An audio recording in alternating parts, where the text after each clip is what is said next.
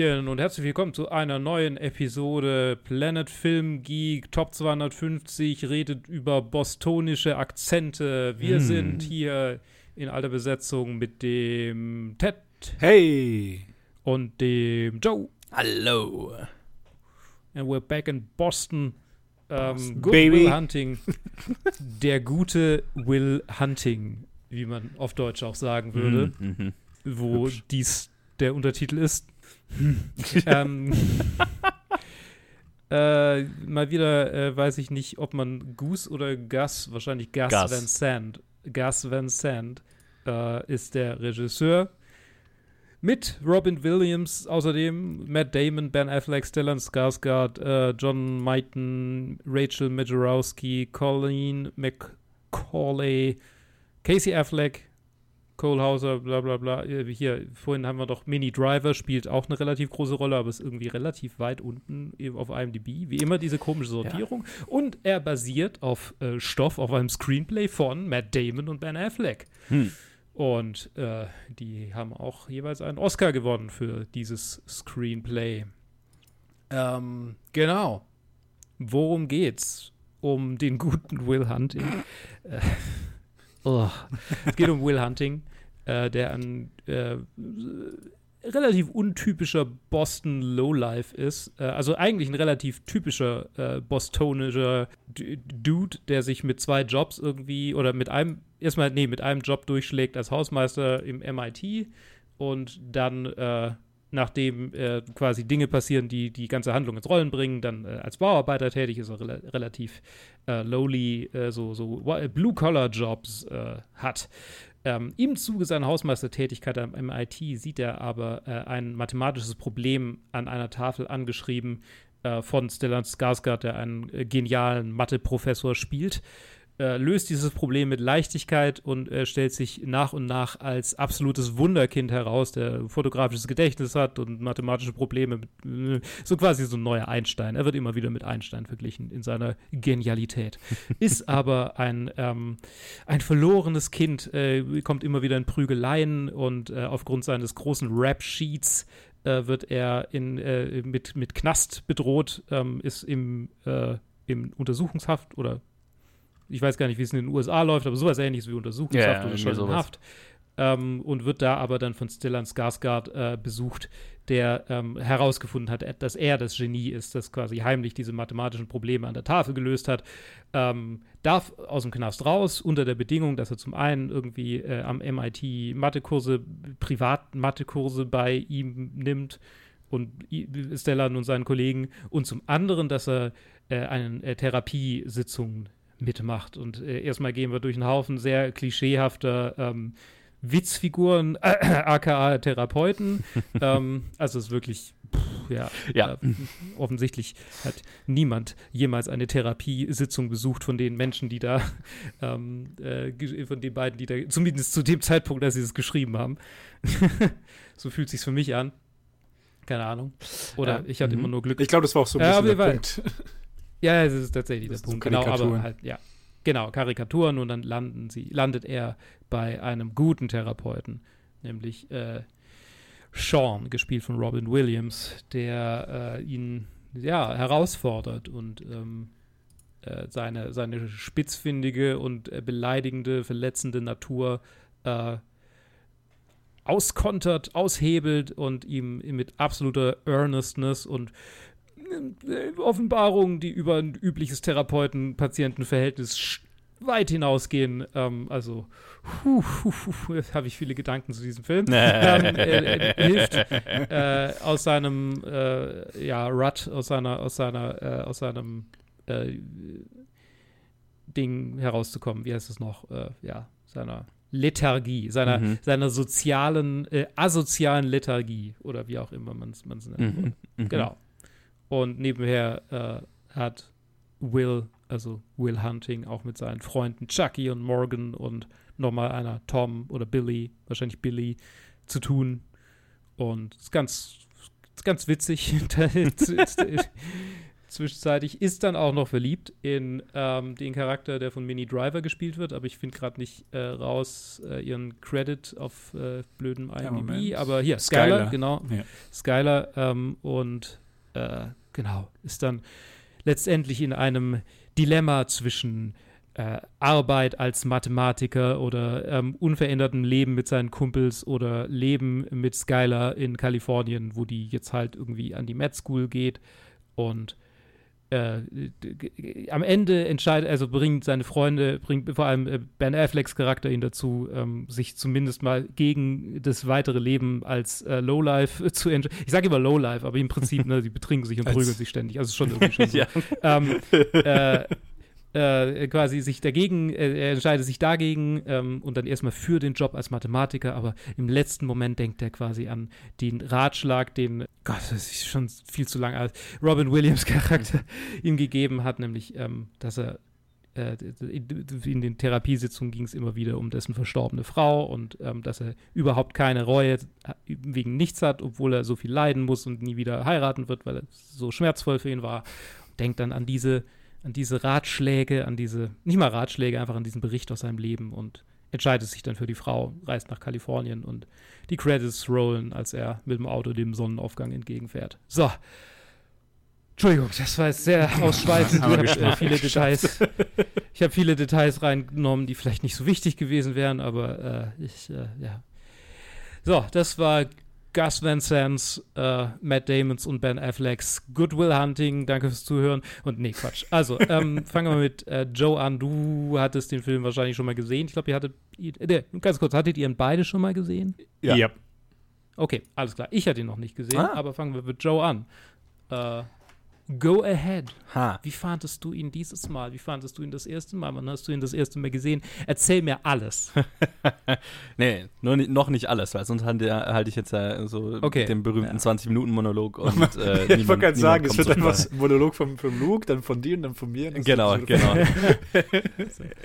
Sehr, sehr, sehr Ja. podcastig. Wir, wir halten alle einen Vortrag. Ähm, tue ich ja gern, aber genau. Ähm, ja, ich hatte den Film schon mal gesehen, ist aber schon, war schon eine ganze Weile her. Ich hatte aber schon Letterboxd. Ich hatte ihm damals fünf Sterne gegeben, aber da war ich auch Uh. definitiv noch äh, beeindruckbarer. Ähm, naja, das ist ja das, Trick, das Tricky mit, mit Letterbox-Bewertung und so weiter. Ne? Da merkt man, wie man sich weiterentwickelt oder wie, wie sich der Filmgeschmack verändert und so weiter. Ja, manchmal, immer, manchmal, wenn ich einen Film lang nicht gesehen habe, bin ich sehr schockiert über eine frühere Bewertung. Ähm, habt ihr auch schon teilweise dann wieder gelöscht oder so, weil ich nicht mehr dahinter stehen kann. Anyway, den fand ich damals extrem gut. Jetzt fand ich ihn gut, sehr gut, gut, gut, gut. Ähm, und äh, hab, hab, hab einige Probleme mit dem Film, aber ich meine, er ist, er ist in, in seinen Grundzügen, glaube ich, sehr erfolgreich darin zu sein, da, darin das zu sein, was er ist. Und das ist ein bisschen schmalziges Oscar-Bait-Drama aus den 90ern, das genauso aussieht, wie, wie diese Dramen zu dieser Zeit aussahen, dass die, die Musik hat, die diese Dramen zu dieser Zeit hatten und dieselben Ja, ja. schon sehr schmalzigen äh, äh, Monologe äh, von, von Charakteren, äh, die diese Filme zu dieser Zeit hatten, inklusive des Love Interests, des, der, also der weibliche Charakter, der quasi keine Einwirkung auf diesen Film hat, wie diese Filme zu dieser Zeit hatten. Ähm, Matt Damon ist super in der Hauptrolle. er, ist, er ist echt gut, aber ähm, und auch Stellan Skarsgård ist gut, wobei seine Rolle halt auch schon so ein bisschen sehr be- klischeebeladen ist. Generell dieses ganze ähm, ah, ver verkanntes Genie, äh, äh, Nexter Einstein und so weiter. Ich weiß nicht, ich glaube, das hat, das wirkt ja auf mich jetzt so 2022 so ein bisschen. Ja, weiß ich nicht. Weiß ich nicht. Ist ein bisschen sehr, sehr Hero-Worshipy ist es falsch. Nee, nee, es ist so ein bisschen Wish-Fulfillment. Es ist so ein bisschen, okay, jeder, Ja. jeder kleine Junge möchte sich, mö- möchte gerne das verkappte, das verkannte Genie sein, das Matt Damon ist, keine Ahnung. Oder nicht nur jeder kleine Junge, ich glaube, ne, alle männlichen Zuschauer im Raum denken, ja, ja, das bin ich. Ähm, und so fühlt sich halt so ein bisschen an. Weil halt auch Stellan Skarsgårds Charakter das so ein bisschen verkörpert, so dieses, ah, er ist eigentlich, ja, schau, schau seine Sta Status an, aber Matt Damon, der ist noch mal da, so viel drüber von seiner Brainpower. Und dann battelt Ich er möchte nur- andere mit seiner Brainpower. Was? Ich möchte nur ganz kurz einen Joke anbringen, bevor ich ihn vergesse, weil ich ihn zu gut finde. Ähm, die männlichen Zuschauer gucken sich den an, denken, das bin ich, und dann machen sie einen Podcast. Ja, korrekt. Weil wir, wir sind ja auch so, wir battlen ja auch äh, andere mit unserer Film-Knowledge-Power. So. Yeah. Ui. ja. Ähm. ja, das ist, echt so. In, How about them im, apples hier? Im, im, genau, Ja, im echten Leben hätten, hätten Ben Affleck und Mac. Damons Charaktere einen Podcast. Äh, sind, wir, sind, wir, sind wir mal ehrlich. Ja, der beste Charakter des gesamten Films und der den Film auch trägt und ihn, glaube ich, zu dem Erfolg macht, der ist es Robin Williams' Charakter und der ist halt wirklich, wirklich, wirklich gut geschrieben, gespielt. Geschrieben, Ja. da geht es mir ähnlich wie dir, Luke. Ich glaube, das ist, das wirkte, also die, die, die, der Blick dieses Films auf Therapie generell ist ein merkwürdiger, weil da, da können wir ja gleich Mhm. mal drüber reden, weil auf der einen Seite ist es ja ein schon sehr pro Therapiefilm, so nach dem Motto, ne, er braucht, also ne, erst eine Therapie verhilft ihm dabei, aus, aus, aus seinen Problemen rauszukommen. Aber gleichzeitig ist er, ist er auch schon sehr Antitherapie und äh, hat einen Teil des Films, wo er sich sehr über das Konzept lustig macht und nur weil Robin Williams er ist nicht wie die anderen Therapeuten. Ne? so, das Ja, ist, das genau. ist, was ihn speziell macht. So. Das, ist, das ist irgendwie so die Haltung des Films. Äh, ist ein bisschen schwierig. Können wir uns dann drüber unterhalten. Aber alles Ja. in allem in seiner Schmalzigkeit und in, seinem, in seiner furchtbar hässlichen, gelbtönigen Farbgebung wie jedes Oscar-Bait-Drama der 90er, die ich äh, so ein bisschen ätzend finde, was auch der ganze Grund ist, warum ich Talented Mr. Ripley bis heute noch nicht angeguckt habe, auch wenn ich den auf der äh, und English Patient fällt genau darunter. Das sind so zwei Filme, die ich auf Mm, Blu-ray seit oh Jahren Gott. rumstehen Ja. und will sie eigentlich angucken, sind wahrscheinlich großartig, aber es ist diese Farbgebung und dieses Posterdesign der damaligen Zeit, wo ich mir denke, uh, Schmalz. Ja, und das ist sicher mit dem hier auch so ein bisschen geprägt, aber so viel würde ich mal sagen, meine ersten Gedanken dazu. Ich gebe mal weiter. Yes. Alright. Ähm, ich hatte ihn auch davor schon mal gesehen. Ich glaube schon irgendwie, das war so ein Film, den ich sicher mal irgendwie im Fernsehen aufgeschnappt hatte, äh, als ich jünger war. Aber das, das eine Mal, wo ich mich erinnern kann, dass ich den gesehen habe, war vor acht Jahren, als, als Robin Williams gestorben war. Hm. Äh, Im August vor acht Jahren. Wo ich äh, so zwei, drei Wochen alleine daheim war, weil alle im Urlaub waren und ich hatte mein Praktikum. Und dann bin ich halt einfach nur jeden Tag nach Hause gegangen, habe mir zwei andere Filme von ihm angeschaut. Oh. Ähm, mitunter halt Good Will Hunting. Und ich kann mich erinnern, dass, sie, dass, er, dass er mir sehr gefallen hat äh, zu der Zeit. Und es ist, das war mein 2014, das war mein fast 20-jähriges Ich, als ich Mhm. dann so 19, 19, 20 war. Und jetzt ist jetzt auch wieder gute acht Jahre später. Und ja, ich finde ihn solide. Äh, ähnlich wie, ähm, wie Joe. Ich fand ihn great, wahrscheinlich vor acht Jahren, und jetzt finde ich ihn, ich finde ihn gut. Ich finde ihn sehr, äh, ja, halt, ja, genau, schmalzig, äh, Oscar-Drama, ähm, Hollywoody, äh, sehr klischeebeladen, äh, das Skript. Äh, ich habe ähnliche Probleme, was, was, was den Therapiepart angeht, obwohl Robin Williams für mich der beste Teil vom Film ist, da können wir, wie gesagt, drüber reden. Für mich eine Sache, die auch für mich sehr rausgestochen ist, war dieses, ähm, die Art, wie sie versucht haben, ihn als Genie darzustellen. Mhm. Und äh, ich muss sagen, ich, ich bin kein Genie. Aber diese mathematischen Gleichungen, die da überall aufgeschrieben waren, auf diesen Dingern, die sahen nicht allzu kompliziert aus, äh, irgendwie auf den ersten Blick. Ich habe schon genug Sachen in meinem Studium gesehen, wo ich, also, wie das, das sieht halt wie eine andere Sprache aus, die ich nie entziffern könnte.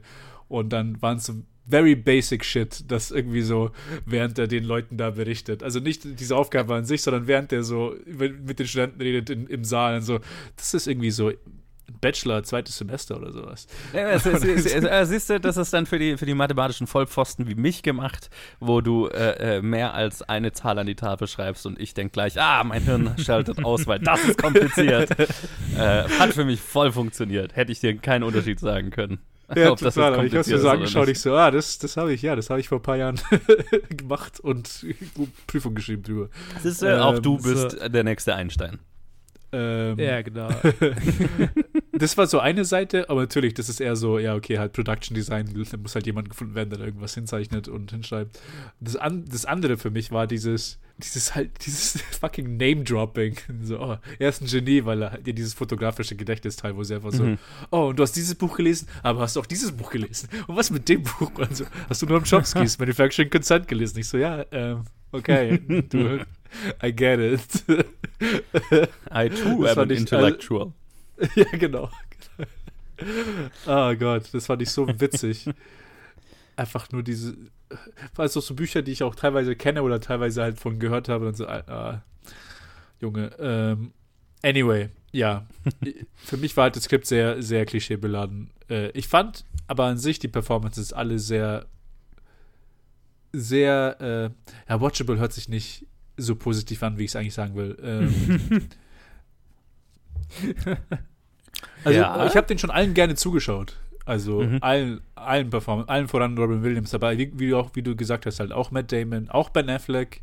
So mhm. eine Szene, die mir wirklich hängen geblieben ist. Das war nicht mal so eine, also äh, waren nicht die Monologe mit, mit Robin Williams, die sie hatten, sondern war diese eine Szene, äh, am, wo sie am, am Demolieren sind und dann Ben Affleck sagt, weißt, jeden Tag stehe ich auf und ich wünschte, du wärst nicht da. Mhm. Oder und wenn du das, wenn du, wenn du in zehn Jahren noch das arbeitest, dann bringe ich dich um. das, das, das, ist mir, die ist mir richtig hängen geblieben. Ja. Ich finde, es, es trifft sehr gut, was du gesagt hast. Also äh, für das, was er tut, finde ich, macht er das sehr gut. Aber das, was er tut, ist 90er Hollywood, Oscar-Film, Klischee beladen. Also hat all die ganze Baggage, die halt dazu gehört, gehört dazu, aber er, er er macht es, was er machen will, sehr kompetent. Und mhm. ich, hat, ich hatte auch wieder eine gute Zeit mit dem Film. Und ja, auf, die anderen, auf alle anderen Sachen können wir dann nochmal ein bisschen mehr drauf eingehen. Ich hatte ihn noch nie gesehen. Und ja, ich glaube, ich hätte ihn geliebt, als ich ihn, wenn ich ihn irgendwie auch in dem Alter gesehen hätte. Jetzt aus, äh, aus jetziger Sicht ist, ähm, habt ihr ja eigentlich schon das meiste gesagt, was irgendwie so meine, oder habe ich auch schon ange, angemerkt, was so meine Problemansätze damit sind. Also die, die merkwürdige Darstellung äh, von Therapie, die ähm, auch das mit den Gleichungen, ja, so in dem Moment, wo ich Matrizen sehe, in denen tatsächlich Zahlen drinstehen, ist so, ja, ah, ja, ja, ja, genau. Ja, absolut. So, das habe ich im Abi gemacht. Also. Und da also steht halt so 4, 7, 0, 2 in der 2-2-Matrix. Ja. So, okay, alles klar. Äh, nur, die, nur, ja, also, nur Einstein kann das lösen. Genau, das ist absoluter Einstein-Shit. Ja, also ein bisschen ähm, ja, äh, aber gut, das ist halt so wie irgendwie, wenn Computerspiele in alten Filmen dargestellt werden, ist auch, oh, oh, die haben den Controller in der Hand und es passiert nichts. ja, ja, ja. Sie gehen einfach nur so das. Ja. Genau. Lehnen sich nach links oder rechts. So wie wenn sie Mario Kart spielen würden. Ja. ja, genau. Also das zum einen. Und zum anderen ja, dieses ganze Oscar-Beatty-Zeugs, hinterlässt irgendwie einen schalen Beigeschmack, weil eben die Performances so gut sind und es macht die Performances fast noch ein bisschen schlechter, weil es fühlt sich so an wie, wie Verschwendung. So, es, kann, es könnte ein besserer Film gewesen sein, ja, keine Ahnung, äh, vielleicht auch nicht. Es, es ist, also bei mir war immer mal wieder so dieses Gefühl von, das ist, das ist eine super coole Szene. Ich wünschte, der Film wäre von heute oder wäre anders, also wird, wird vielleicht manche Sachen anders machen und vielleicht war es auch ein bisschen, tut mir leid, ich verrenne mich gerade irgendwie ein bisschen in meiner Argumentationslinie. Am Ende des Tages lief es immer mal wieder drauf raus, dass ich diese Monologe, diese, diese genialen Szenen, die da immer wieder, also wie sie irgendwie auf dieser Bank sitzen und ähm, Robin Williams, Matt Damon eine äh, Vortrag, einen Vortrag darüber hält, dass er ihm quasi alles Mögliche erzählen könnte aus Büchern, was er halt aus Büchern kennt, aber er es mhm. niemals erlebt. Und auch diese Ben Affleck-Szene sind alles so Sachen, wo ich denke, ja, ich kann mir sehr gut vorstellen, wie angehende Schauspielstudenten irgendwo von der Jury stehen und genau diesen Monolog na nachspielen und einfach eins zu eins nachspielen und denken, boah, sie haben das Schauspiel erfunden. und äh, es ist, glaube ich, was, was so, so, bei diesen Filmen, die so, die so quotable sind, die so wahnsinnig, ne, ähm, Schauspielintensive, gut gespielte Monologe haben, denke ich immer, oh, das ist Bait. Das ist Bait. Und äh, also dafür Bait. Nicht unbedingt nur für Oscars, sondern auch so für dieses, für diese Szene. Und merke ich so langsam, früher hätte ich so einen Film geliebt und hätte wahrscheinlich die Monologe auswendig gelernt. Und heute sehe ich den Film und denke mir, ugh, sowas Selbstverliebtes. über die Person, die halt ich gewesen wäre. Also nicht über den Film an sich. Vielleicht so ein bisschen über das Skript. Das ist schon ein bisschen selbstverliebtes Skript.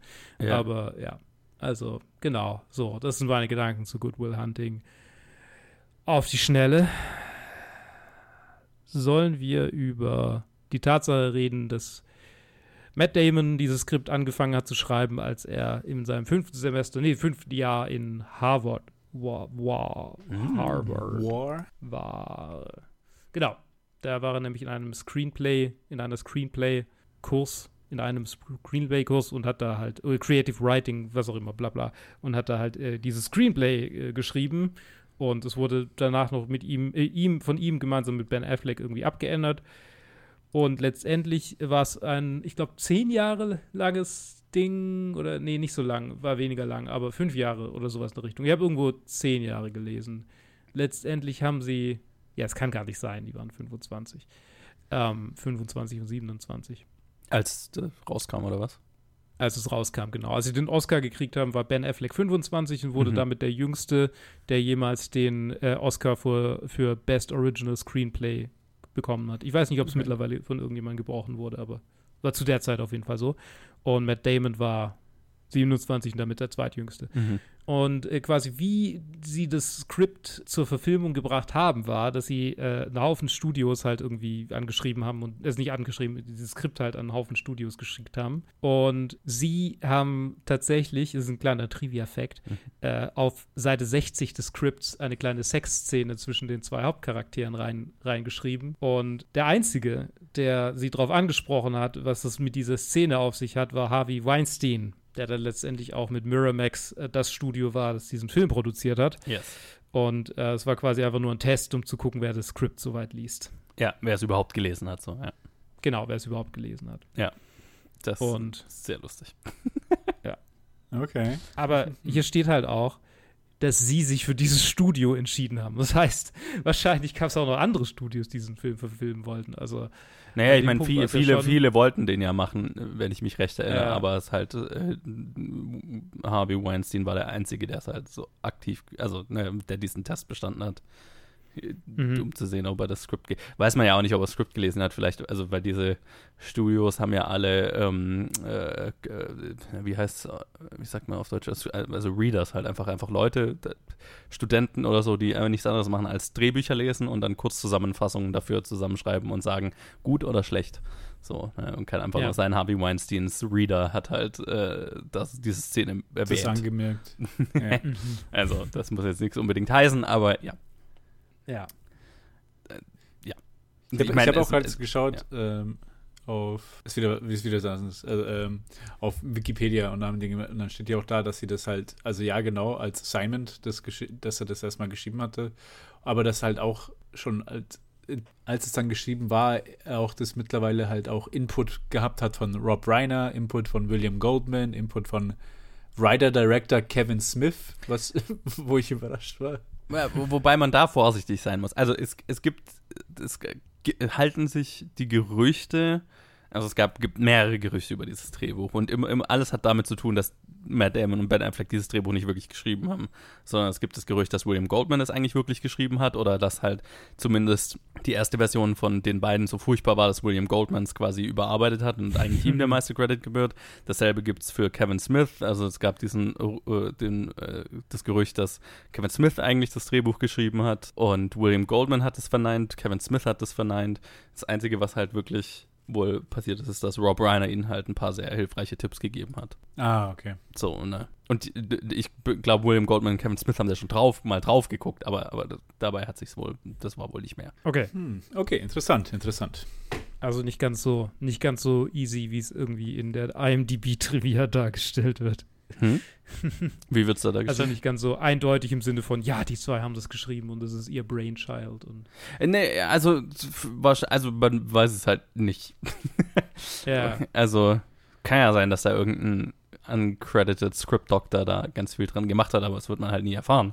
Aber ich Ja. meine, im Zweifelsfall Ja, der ja, Angeklagten, ne? also wie bei jedem anderen Drehbuch sollte man davon ausgehen, dass der Großteil von den beiden auf jeden Fall stammt. Ja, ja, wahrscheinlich. Bis man andere find's- Informationen ich hat, find's weil lust- 90 Prozent aller Drehbücher, die irgendwie verfilmt werden, haben, wenn man die Credits, wenn man jeden crediten würde, der daran mal rumgewerkelt hat, hätte jedes Drehbuch irgendwie Okay. zehn Autoren oder so. Also, Ja, ja. Ich find's lustig, weil irgendwie, bis auf Kevin Smith, weil tatsächlich ähm, habe ich nichts von ihm gesehen, außer Oh. Dogma. what? Ähm, kann ich total irgendwie sehen. Es fühlt sich an wie ein Film, der, der von Rob Reiner gemacht hätte werden können. ja, das Und- auf jeden Fall. Und Teile von den Dialogen fühlen sich auch so an, als ob William Goldman irgendwie eine Hand da, da drin gehabt hätte. Kevin Smith, keine Ahnung, aber äh, ja, ich kann es ich kann's schon sehen, dass dann Leute sagen, okay, ja, ich habe hier Theorien. Ja, ich muss gerade schauen. Ja, genau, das ist dasselbe Jahr, in dem Kevin Smith äh, Chasing Amy ge- rausgebracht hat, der halt äh, sehr viel näher noch an, am Ton dieses Films dran ist, im, im Sinne von, dass es halt ein Drama ist, wo halt Leute hauptsächlich reden und Ben Affleck spielt mit, den Hauptcharakter. Und Mhm. äh, ja, weil ich glaube, die, so die, wenn man Kevin Smiths erste Filme sieht, dann sind die schon eher weit von dem hier weg. Aber bei Chasing Amy, das, das Ja. kann ich sehen, dass man dann da irgendwie Parallelen ziehen will. Und ich meine, Kevin Smith und Matt Damon und Ben Affleck, das ist ja eh so, also sie sind ja eh die ganze Zeit verbandelt, so, ne, also so dann in, in, in einem Ah. späteren Film, äh, in, in äh, Jay and Silent Bob Strike Back, gehen Jay and Silent Bob nach Hollywood, um einen Film zu verhindern, der auf einem Comic basiert, das auf den beiden basiert und dann gehen sie in irgendein Studio rein und da drehen dann gerade äh, Ben Affleck und Matt Damon Goodwill Hunting 2 Hunting Season oder irgendwie so ist dann. also okay. die, die sind ja, die, die beiden haben quasi einen Cameo-Auftritt in jedem seiner Filme, mehr oder weniger. ja, ja, ich weiß, weil ja, Dogma sind ja die zwei Engel. Ja, genau, Die da sind sowieso die Hauptcharaktere. Ben Affleck ist in Chasing Amy der Hauptcharakter und ja, kommen meistens irgendwo vor. Selbst in Sind den halt letzten Freunde. paar Das ist sind, halt sie, dieses- sind sie immer kurz dieses, dabei. Dieses Stil von halt, wie man es eigentlich nur scherzhaft von Adam Sandler kennt. So, okay, ich bringe einfach meine Freunde zusammen und wir machen unsere Filme. Ja, ja, so. Kevin Smith Scheint macht so das Kevin ja. Der, Smith der auch macht so das. zu sein. Ja, ja, der macht es auch mit der Familie. Also jetzt ist ja seine Tochter immer mit dabei zum Beispiel. Ah, Mhm. okay.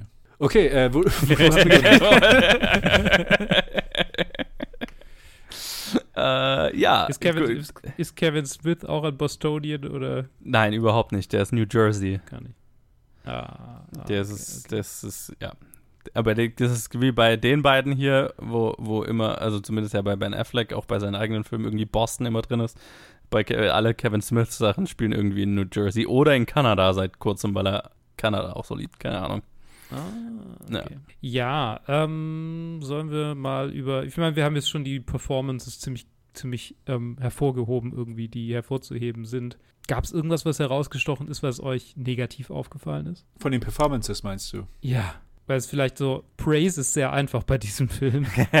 Aber vielleicht gibt es, da, da würde man nicht aufhören, dann würde man mit, äh, ähm, würde man mit, äh, keine Ahnung, mit Matt Damon oder nee, mit, mit Robin Williams anfangen, dann mit, mit Matt Damon, dann Ben Affleck, dann Casey Affleck macht eigentlich, ist eigentlich auch ziemlich witzig und Ich meine, schlecht ist hier niemand, ne? Also, das ist Ja.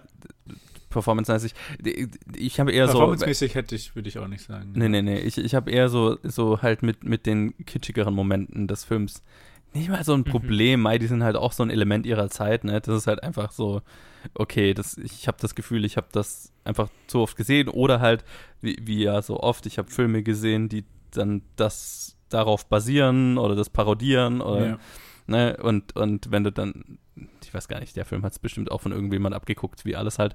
Aber ähm, das, sind, das sind eher so die Momente, wo ich mir manchmal gedacht habe, ja, okay, jetzt ist ein bisschen alles sehr dick aufgetragen. Und auch, wie gesagt, mit dem Grading und Danny Elfmans Score, der halt auch, ja, schon, schon sehr schmalzig ist in Teilen, ne? also, mhm. Man, man, Oder- man weiß, wie man sich fühlen soll. Also. Ja, ja, ja, genau, genau. Der Film erklärt dir, erklärt dir sehr genau, wie du dich die ganze Zeit fühlen sollst. Und äh, wenn du, wenn du weinen sollst, dann sagt er dir das aber auch sehr, sehr deutlich, dass du es auch ja nicht verpasst.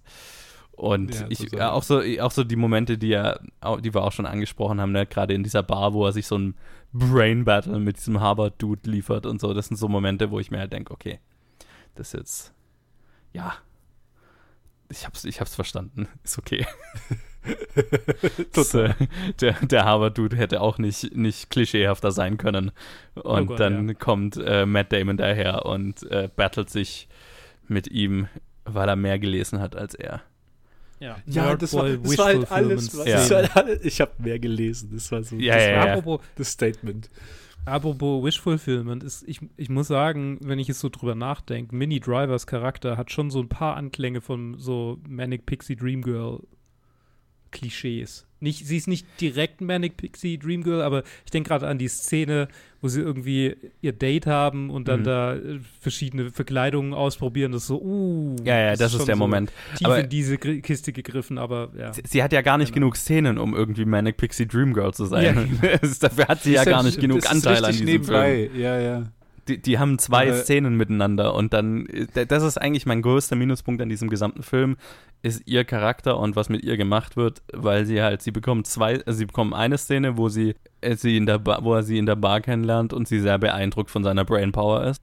Dann gehen sie auf ein Date und dann sind sie so, sind sie so verliebt, dass er dann am Ende äh, alles liegen lässt, um, um sie überraschend zu, also zu besuchen. Um, um ihr Zwischendurch noch ein Breakup, ja. Gen ja. ja. genau. Und, und in der Zwischenzeit sollst und, und der Film verlangt halt von dir, dass du einfach glaubst, okay, das ist die große Liebe und deswegen äh, macht das absolut Sinn, dass er da irgendwie auf seinen Therapeuten, dass er da seinen Therapeuten nachahmt, der damals das Baseballspiel der Saison hat äh, sitzen lassen, um äh, bei seiner späteren Frau zu sein. Ähm, das ist halt schon, das ist schon irgendwie sehr dumm. Und Ja, halt ja. auch irgendwie scheiße ihrem Charakter gegenüber, weil sie halt einfach nichts zu tun hat in diesem Film. Es sind nur Story Beats, das war das, das Ja. ist das Problem. Die halt nichts, also es sind diese klassischen Story Beats, okay, kennenlernen, First Date, aber dann von First Date geht's über zu, okay, die haben ein kleines Telefonat, während er im, im, in, äh, in, in, in Haft ist Ja, und dann sieht man sie nicht wirklich und dann sind sie schon, dann haben sie schon diese Riesenkonfrontation von, Ja. ah, ich, ich will deine Mhm. komm, zieh, mich, mi- zieh mit mir nach Kalifornien und er rastet aus und ich bin, oh, ich bin ja so, ich bin so kaputt. So, Ja. das, das sind ja noch die 90er. Wenn das zehn Jahre später wäre, dann würde er halt wie ein Emo ausschauen. Also, in der, also es, Naja, es, ist so, ja auch, ne? es ist so fett aufgetragen. Und die Ja. Sache, du hast total recht. Also dafür, dass das eigentlich die Thematik vom Film ist und eigentlich auch dann die zentrale Entscheidung am Ende des Films ist, haben sie einfach zu wenig ihr Zeit gegeben oder dieser Beziehung Zeit gegeben. Am Ende dreht sich ja doch nur alles um halt Wunderkind Matt Damon. Irgendwie. Ja, wie, wie kommt er mit der Situation klar? es ist irgendwie ein unnötiger Bereich, das, also ein unnötiger Teil des Films, äh, wenn man jetzt den, sich den Gesamt, die Gesamtstruktur irgendwie anschaut und worauf der Film letztlich, woran der Film am meisten interessiert ist, nämlich dieses, okay, da ist dieses Wunderkind, aber es kommt halt aus ärmlichen Verhältnissen und die, die Gegebenheiten in der Gesellschaft sind so, dass so jemand halt einfach unter die Räder kommt und gar nicht sein Potenzial entfalten kann. So, ne? Das ist ja eigentlich, worauf der Film raus will, auch wenn er halt diese Message sehr, sehr am Ende sehr, sehr weich gespült rüberbringt, weil es halt nicht Ja. so wirklich so ein Sozialdrama ist. Ne? Wir, wir, wir reden da schon gelegentlich drüber, aber am Ende löst sich ja schon alles in Wohlgefallen auf. Da brauchst du halt diese Love Story nicht wirklich drin. Wenn ich jetzt gerade drüber nachdenke, so der wirkliche Grund dafür, außer irgendwie, dass es halt, keine Ahnung, dass man eine Love Story drin haben will, weil es halt schön ist, sehe ich jetzt den Grund dafür nicht wirklich, wie das das jetzt auch unterstützen würde, so, ne? Also außer, Ja. dass er da seinen Ausraster haben kann und, und sie anschreien kann, was halt auch so, pff, ja, okay. Ähm, und äh, sie quasi das, der Charakter ist, der an dem, an der er demonstrieren kann, wie abgefuckt er ist, so. Oh boy. ne? Ja, total. Also, das ist halt Oh, auch so ein bisschen Ja. dreckig. Generell, ich meine, sie ist der einzige weibliche Charakter in diesem ganzen Film und hat diese zwei Funktionen, seine Emotionen wieder zu spiegeln und das war's, ne? Das kann man, denke ich, auch erwähnen. Sonst ist das ein sehr, sehr männerdominierter Film und natürlich auch hier mit in der ganzen Freundesgruppe und so weiter, mit, mit, mit Verhalten verbunden, was man so heutzutage auch nicht mehr, glaube ich, so inszenieren würde. Ganz schön, viele Hom äh, ganz schön viel Homophobie in dieser Freundesgruppe. Also, Ja, ja. ganz schön viel. Ich finde es, ja, aber du hast, du hast recht, ja. Das ist so, der, das ist so ein Film, der am Anfang, der, der, der sich darstellt, als ob das irgendwie so ein soziales Drama wird. Aber dann am Ende ist es einfach so, ja, okay, das ist, ich habe mir, Matt Damon und Ben Affleck haben dieses Assignment gehabt und ich, ich denke mich mal, wie, wie wäre ich, wenn ich arm wäre? Mhm. Und dann so, ja, ich habe diese eine Wohnung, wo ich alleine Bücher ständig lese und ich bin eigentlich die ganze Zeit nur zwischen Bücher, Arbeit und Schlägereien. Und dann so, ja, okay, das ist halt das Wunderkind im Ghetto. Äh, keine Ahnung. Äh, es, ja. Ja, es ist, es ist halt Ich hatte, so. ich, hatte, ich, hatte, also- ich hatte einen Punkt, aber jetzt wird es gerade Ja. entflohen. Jetzt Naja, also vielleicht später äh, nochmal. der Film hat diesen Ansatz, wo es irgendwie ein, ein Sozialdrama mit Message sein könnte, so, also, ne, weil das ist ja schon eine relevante Story, irgendwie zu sagen, okay, wenn jemand, ist, ist die Gesellschaft darauf ausgelegt, dass wenn jemand Talent hat, dass das auch wirklich gefördert wird, so, ähm, gerade wenn, also wenn, ne, wenn man, wenn der Film irgendwie die amerikanische Gesellschaft dahingehend kritisieren will, kann jeder das werden, für was er, für, für was das Potenzial hätte, so, ne? Und äh, die, die Aussage ist ja am Anfang des Films zumindest klar nein. Und dann verliert der Film das aber so ein bisschen im und, und endet halt auf so einem, ja, aber mit den richtigen, mit dem richtigen Mentor geht das dann schon. Und dann können wir uns alle zufrieden fühlen, weil so richtig hinterfragen müssen wir jetzt ja nichts, weil er hat es ja geschafft. Ja, ja. Also weil da, Und dann- damit, mit, mit dem Rest beschäftigt sich der Film dann nicht mehr, ne? Das ist so irgendwie die Ausgangslage und dann ist es halt so ein Wohlfühldrama am Ende. Ja, ja. Mit, mit den großen Momenten, mit den großen wichtigen Momenten, die mal da sind. mit den. Konfrontationen und ja, ja. Ich fand's eine, eine Sache, die mir hängen geblieben ist, und ich, du hast ja auch erwähnt, so, ah ja, ähm, hier Stellan Skarsgårds Charakter, der Professor, dass er ein bisschen auch äh, bisschen, bisschen Klischees, also ein bisschen so eine Karikatur ist. Und für mich ist es so, es, mu es muss eine andere Welt sein. Weil, äh, allein, weil es gibt diese eine Szene, wo er, wo er so, äh, Draw me like one of your French girls mäßig da liegt und sagt, Mathematics ist irgendwie erotic oder keine Ahnung. oder. Ich denke mir so, Alter, wie, wie ist das nicht ein SNL-Sketch oder so? Also, Ja, ja, ja, total. dass das in dem Film ja. vorkam. Das hat der mich quasi so seine. Einführung. ja, ja. So, se so sexy Professor, aber halt Stellan Skarsgård. Ja, ja, ja, Also, total. okay, alles Wa- klar. Was, was er ja kann, also, ne, ich finde, er ist Mathematic überhaupt nicht, Introduction. Ja, ja, überhaupt nee, nicht klar, verkehrt für diese Rolle. Überhaupt nicht, überhaupt nicht, aber einfach, einfach das Konstrukt von, diese Art von Professor. Ich dachte so, Ja, ja, ja. das, das, hast du halt einfach nicht mehr. das ist eine- so ein- ein- das ein Professor, aus, wie er- aus den, ja. Wie er nur in Filmen existiert, wollte ich sagen, genau. ja, wie er nur in Filmen existiert, Ja. ja. So das Embodiment von irgendwie von Free Thinker, Intellectual. also, Ja, ja.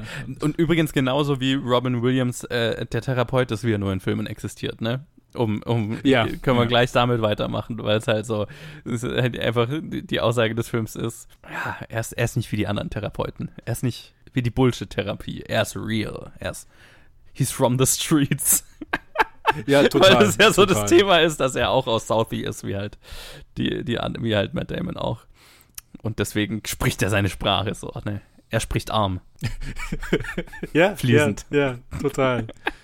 total. Er ist auf, auf seinem Level. Ja, Ja. Ist es so dieses, ja, wie ihr gesagt habt, so eine Antitherapie. Es ist einfach so, äh, hier geht es gar nicht um Therapie, es geht einfach nur, dass er mit jemandem reden kann, der, der halt oft, also es geht nur um, um Connection eher. Wo- es, es könnte auch eine Freundschaft sein. Es müsste gar nicht eine Therapie, also quasi für. Die Therapie ist natürlich da, als damit die Monologe halt auch so gehalten werden, damit du das Konstrukt hast. Also das ist einfach, der Punkt ist ja eigentlich nur, dass sie irgendeine Connection finden. Ich, ich würde aber nicht Ja. sagen, der Film ist Antitherapie. Ich glaube, der Film ist sehr pro Therapie, Nee, nee, aber ah, hat ja, halt so einen hab weirden Blick drauf, würde ich, würde ich sagen. Weil das war eigentlich was, wo ich positiv überrascht war jetzt beim Schauen. Ähm, und warum ich den Film eigentlich auch ziemlich mochte, ist, äh, dass er eigentlich schon äh, sehr progressiv ist im, im Sinne von, okay, du hast dann einen, einen jungen Mann, der Schwierigkeiten hat und der, der, der in a rut ist und der mit seiner, ne, der auch se, se, seine toxischen Traits hat, weil er immer wieder in irgendwelche Fights gerät und nicht weiß, Ja. wohin mit seiner Wut und seinem, seiner Unzufriedenheit. Und was, wa- was ist die Lösung dafür? Eine Therapie, wo er halt auf Augenhöhe mit jemandem reden kann.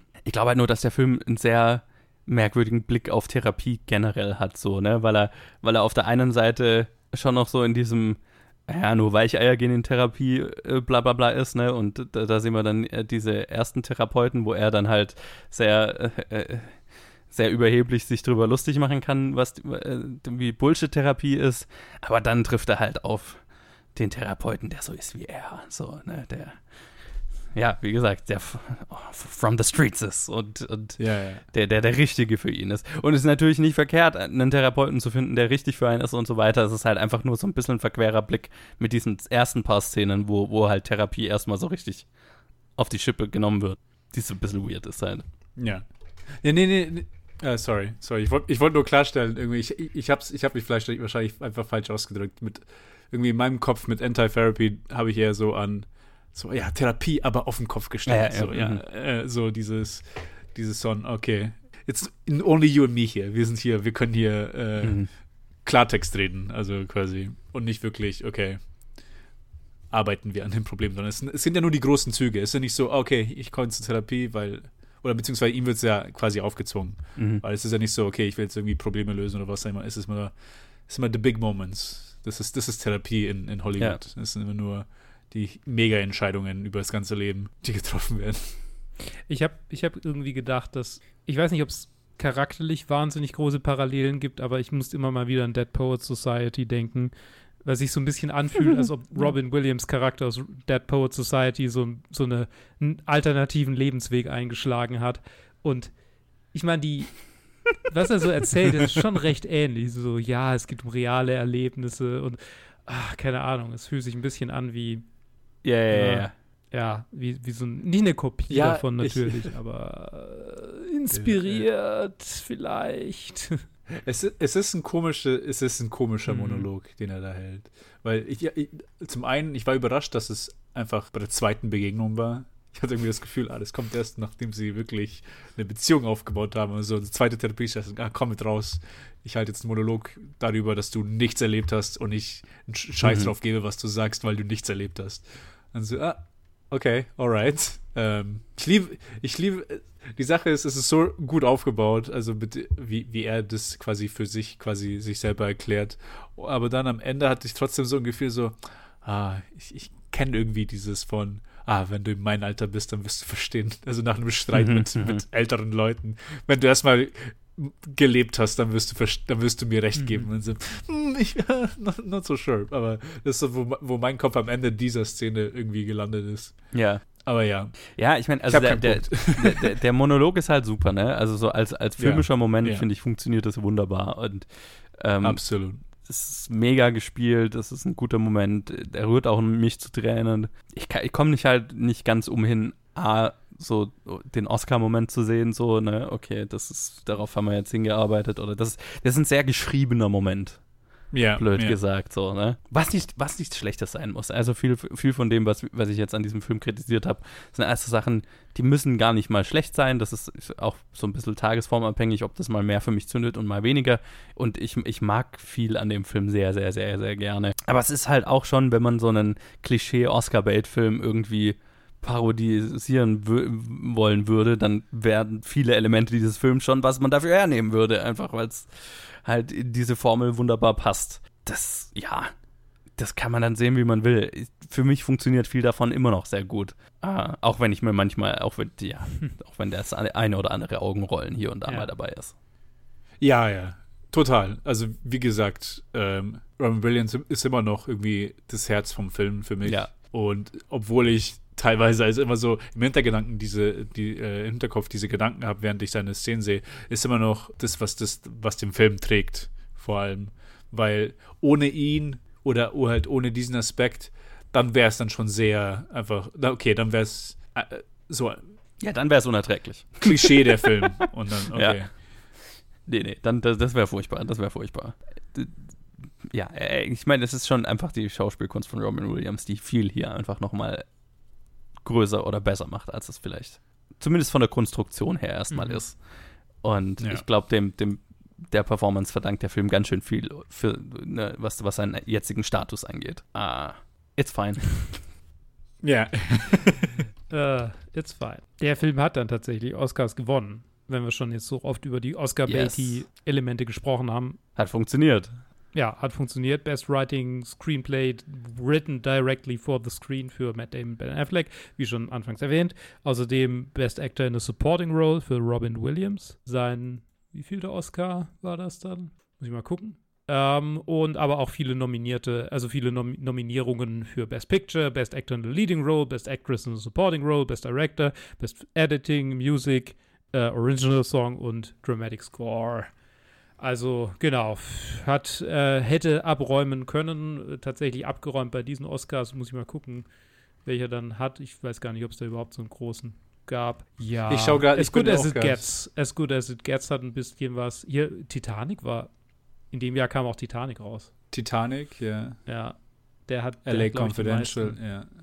Also ich ich wollte ich wollt gerade schauen, mit welchen Filmen sie ja, im, im Writing, äh, beim Writing-Oscar, gegen welche Filme sie anstanden. As Good as meine, It Gets, gegen- Boogie Nights, The Full Monty kenne ich nicht, Deconstructing Harry, ein Woody Allen-Film kenne ich auch nicht. Ich meine, Okay. das sind halt. Im Prinzip sind also Titanic würde ich es nicht als reinen Oscar-Beatty-Film einstufen, Nee. aber er hat halt Elemente, die auch, ne, also ist über eigentlich nicht so wirklich ein Oscar-Bait in meinen Augen, aber äh, da haben sie hier quasi Titanic und äh, absoluten Oscar-Bait-Film mit, mit äh, äh, As Good as It Gets, gegen den sie antreten müssen. Halt Ja, ja, ich meine gegen Titanic, das ist, das ist klar, ne? eigentlich schade, dass wir, dass, äh, dass es ähm, Back to the Oscars nicht mehr gibt, Mhm. weil es 1998 ist eigentlich ein interessantes Jahr. Ja. Ja, ich würde schon gerne wieder mal machen. Hm. Musik. Witzig, ich wusste gar nicht, dass The Full Monty für Best Picture nominiert war. Krass. Full Monty. Das ist der, der Ich hab- Film über, über die, britischer Film über ehemalige Coal Miners, die alle irgendwie ihren Job verlieren und dann Stripper werden, um Geld zu verdienen. ah, Oh. okay. Ja, super. Ich habe das Gefühl, das ist irgendwie auch so ein, so ein Ding, ne? Ja, aber der ist, Äh, der ist eine. Blue-Collar-Guys. Ja, ja, aber der ist wenigstens eine, eine, eine volle die- Komödie. Also, Ah, okay. der, der ist jetzt nicht irgendwie Oscar-Bait-Drama oder sowas. Okay, kein Also- Blast-Off Nee, weniger auf jeden Fall. Oder, oder, äh, was kürzlich rauskam, wo die, wo die Fischer äh, dann Synchronschwimmer werden oder Sänger oder beides. Was? glaube ich, eins mit Sängern. Es gibt eins, wo irgendwie ähm, Fischer äh, aus irgendeinem Cornwallian Dorf oder französischen oder was auch immer. Bei einem, also es gab einen, wo, wo irgendwie Fischer einen Chor gründen und es gab einen, wo Fischer äh, Synchronschwimmer werden. Okay. Okay, alles klar. So ein, quasi so ein komplettes Synchronschwimmer-Team Ja. bilden. Und ich habe das Gefühl, da geht die ähnlichen Storybeats ab wie Cool Runnings. Mhm. Alright, ja. uh, aber The Full Monty werde ich mir anschauen. Hey, Ja, ja, der ist der, cool. Cast, der Cast steht schon sehr. Ja, klingt- Robert. Carlyle, Mark Eddy hier, Tom Ja. Wilkinson. Cool. Wir haben den damals in der Schule mal angeguckt, daher kenne ich den hauptsächlich. Ah, okay. Was Mhm. sehr bizarr ist im Nachhinein, aber Ja, wir haben Blast Off in der Schule angeguckt. Das auch, ja. Beide. Der ist auch. ganz Der ist auch lustig, ja. Also, schlecht ist er nicht. Nur ein bisschen Klischee, aber Ja. gut. Anyway, ähm, Good Will Hunting Ja. hat, äh, was gibt's noch zu sagen über Good Will Hunting? Habt ihr noch was zu sagen über Good Will Hunting? Ich, Ähm, er ist okay. Er ist, ich, ich, kann, ich kann irgendwo sehen, warum, er- warum er da ist, wo er ist. It- So aktuell bin ich ein bisschen weniger anfällig für das, was der Film so zu liefern hat, als ich früher Mhm. mal war. Schließ nicht aus, dass sich das auch noch mal wieder dreht. Aber aktuell kickt mich so ein, so ein richtig, also so, so ein Film, wo ich, wo ich mehr oder weniger die Fäden im Hintergrund sehen kann, die der Film spinnt, Ja, um, ja. um aus mir die Mhm. Gefühle rauszuziehen. Das, ah, das ist schon so ein Phänomen, der, der, der so ein bisschen der Oscar-Bait-Dramen der 90er, gerade auch was die Weinsteins und so weiter so gemacht haben. Ne? Das ist die Formel, die sie, die die damals für sich gefunden haben, um die Oscars abzuräumen. Keine Ahnung. Fühlt sich manchmal für mich ein bisschen zu offensichtlich an. Ähm, nichtsdestotrotz ist es ein, eine super Performance von Matt Damon und Robin Williams und, und dem Rest des Casts. Die Probleme, die ich angesprochen habe, habe ich. Äh, Er ist, er ist gut. Er ist gut. Ich würde ihn nicht ansatzweise da oben einordnen, wo er ist, aber er ist gut. Äh, ich finde ihn, ich finde ihn solide. Wie gesagt, äh, äh, ich, er, wird, er wird immer wegen Robin Williams ein, ein äh, er, er, hebt ihn halt auf einem anderen Level, als, als Else ohne ihn wäre. Ähm, aber ansonsten, ja, du hast, du hast recht so. Man sieht, man sieht die Fäden oder halt generell bei genau dieser Art von Film ist halt ein bisschen formulärisch. Man, du weißt irgendwie, okay, die Beats, die getroffen werden, du Mhm. weißt, was kommt. Aber ich kann auch verstehen, wieso halt, also allen voran halt wegen diesen Therapy-Scenes, wieso Mhm. Leute die den Film sehen und sagen, ah, oh, der hat mich gepackt, also ich bin gerührt. Und dann, ja, also Ja. kann ich, kann ich total sehen. Ich, Wunderbar. Äh, ich mag ihn, ja. Aber ja, für mich, der wird wahrscheinlich, wenn wir durch die Top 250 gegangen sind, wird er nicht so hoch sein, ganz, ganz zum Schluss. Ja, Sieht bei mir ähnlich aus. Ähm, ich habe ihn jetzt auch schon eingeordnet. Ihr habt es eigentlich schon ganz gut zusammengefasst. Es ist, es ist halt ein durchschaubarer Film. Es, es, der, es, ist, es ist Earnestness drin, aber es ist auch, es ist auch durchschaubar. Und deshalb habe ich ihn bei mir relativ weit unten eingeordnet, aber nicht ganz unten. Er ist auf Platz 61 aktuell. Unter Inception und über It's a Wonderful Life. Hm, okay. Bei mir ist er ein Ticken höher auf 58, unter Memento und über Coco. Ja, ist er bei mir am weitesten unten. Er ist auf Platz 67 hinter Wally und vor The Usual Suspects. Oh fuck, nee, bei mir ist er auf 57, weil äh, ich habe vergessen, den nächsten Film nicht mitzuberechnen, den ich, den, den ich schon höher geschoben habe. Platz 66. Hinter Wally und For the Usual Suspects. Whoopsie. Alles klar. Sehr schön. Dann hat es mich gefreut, dass ihr dabei wart, dass wir über diesen Film sprechen konnten, dass ich, das, dass ich den jetzt mal gesehen habe. es ist schon um, so einer, den, ne, das ist, äh, war für mich auch lang so einer, das, den hat man auf der Liste so, den sollte man gesehen mhm. haben. Ja, ja, genau. Und dann muss man ihn vielleicht gesehen, auch lang nicht mehr sagen. sehen. So. ja, ja, ja. It's okay, it's alright. It's, it's, it's fine. It's fine. Aber ich freue mich schon auf die nächste mhm. Episode. Dann reden wir nämlich über den Film, den, den ich schon mal gesehen hatte, nämlich äh, Your Name. Yay. Oder ich habe es gerade nicht offen, also Kimi no Naba. was der japanische Titel ist. Genau dieser. Ich freue mich. Äh, bis dahin, bleibt doch, äh, danke fürs dabei sein, ihr zwei. Jo, äh, Joe gerne. Ted. Und so, und bis dahin bleibt doch so äh, genial wie der gute Will Hunting. Hm. Tschüss. Tschüss. Ciao.